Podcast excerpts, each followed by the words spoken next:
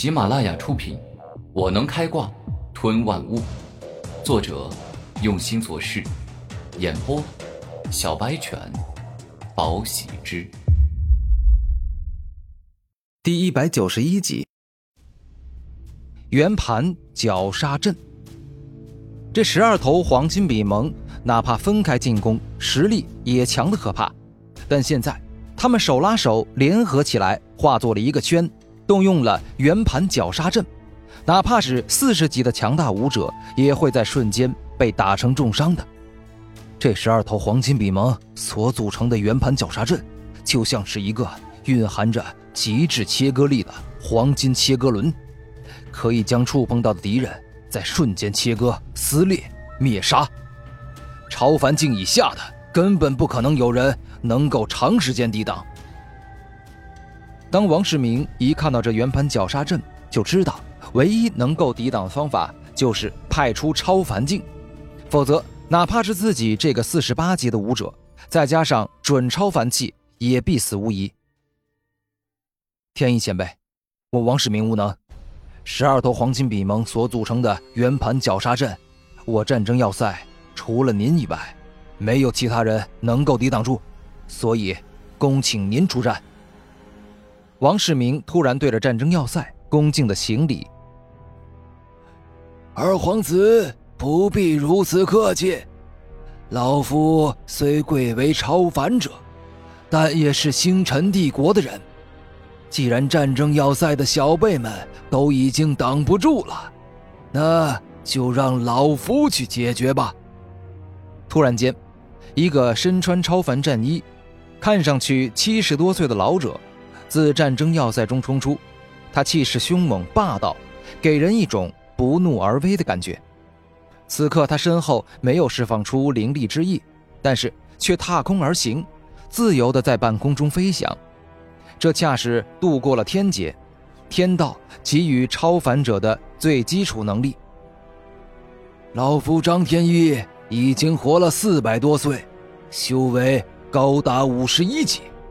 再加上我身穿的这件超凡强化衣，既能增强我的攻击力，又能增强我的防御力，对付你们这些灵狐境的蝼蚁，根本不成问题。张毅说话间，冲向了十二头黄金比蒙所组成的圆盘绞杀阵，霸道猛掌。下一秒，只见张天翼右手一动，自身超凡的强大力量凝聚到手掌之中。而后，他一掌挥出时，霸道与刚猛之劲，宛若化作了一座雄厚的飓风，异常的强大。圆盘绞杀阵，黄金切割轮。十二头黄金比蒙见状，手拉着手，急速旋转起来，好似现代切割金属、山石的锋利切割机。这种切割力被十二头黄金比蒙发挥到了极致。砰的一声。张天翼这一掌打在十二头黄金比蒙所画的黄金切割轮上，不仅没有占得上风，反而还被切断半个手掌，使得挥出的右手鲜血淋漓。可恶！你们这等下等灵兽，居然敢伤害我这个高贵的超凡者，我绝对饶不了你！张天翼怒吼一声，超凡者的可怕再生能力出现。断去的半只手掌开始再生，五根手指亦是长了出来。超凡者拥有瞬间断手重生的能力，所以只断去半只手，其实伤的并不算重。哼，就算是超凡者，十二头黄金比蒙所组成的圆盘绞杀阵也足以对付。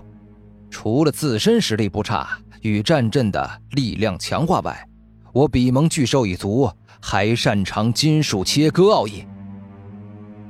紫金比蒙露出笑容，虽然他还很年轻，修为只有四十四级，但是除了他父王以外，对金属性切割奥义领悟最深的，就是比蒙巨兽了。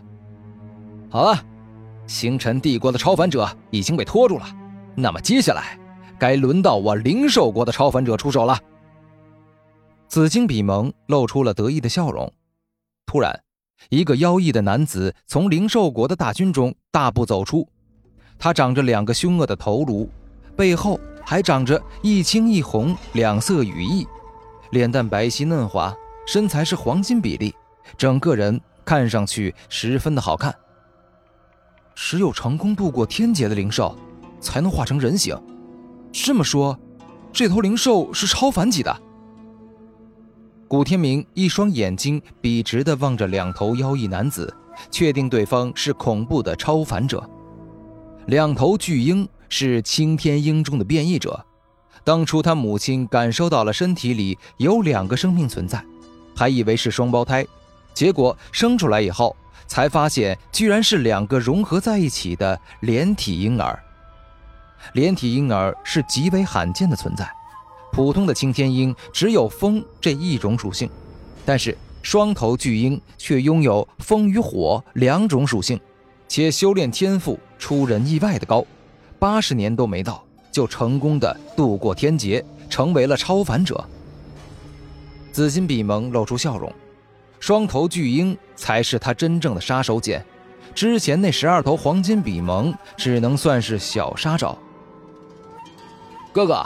我们就大闹一场吧！我最喜欢杀人了。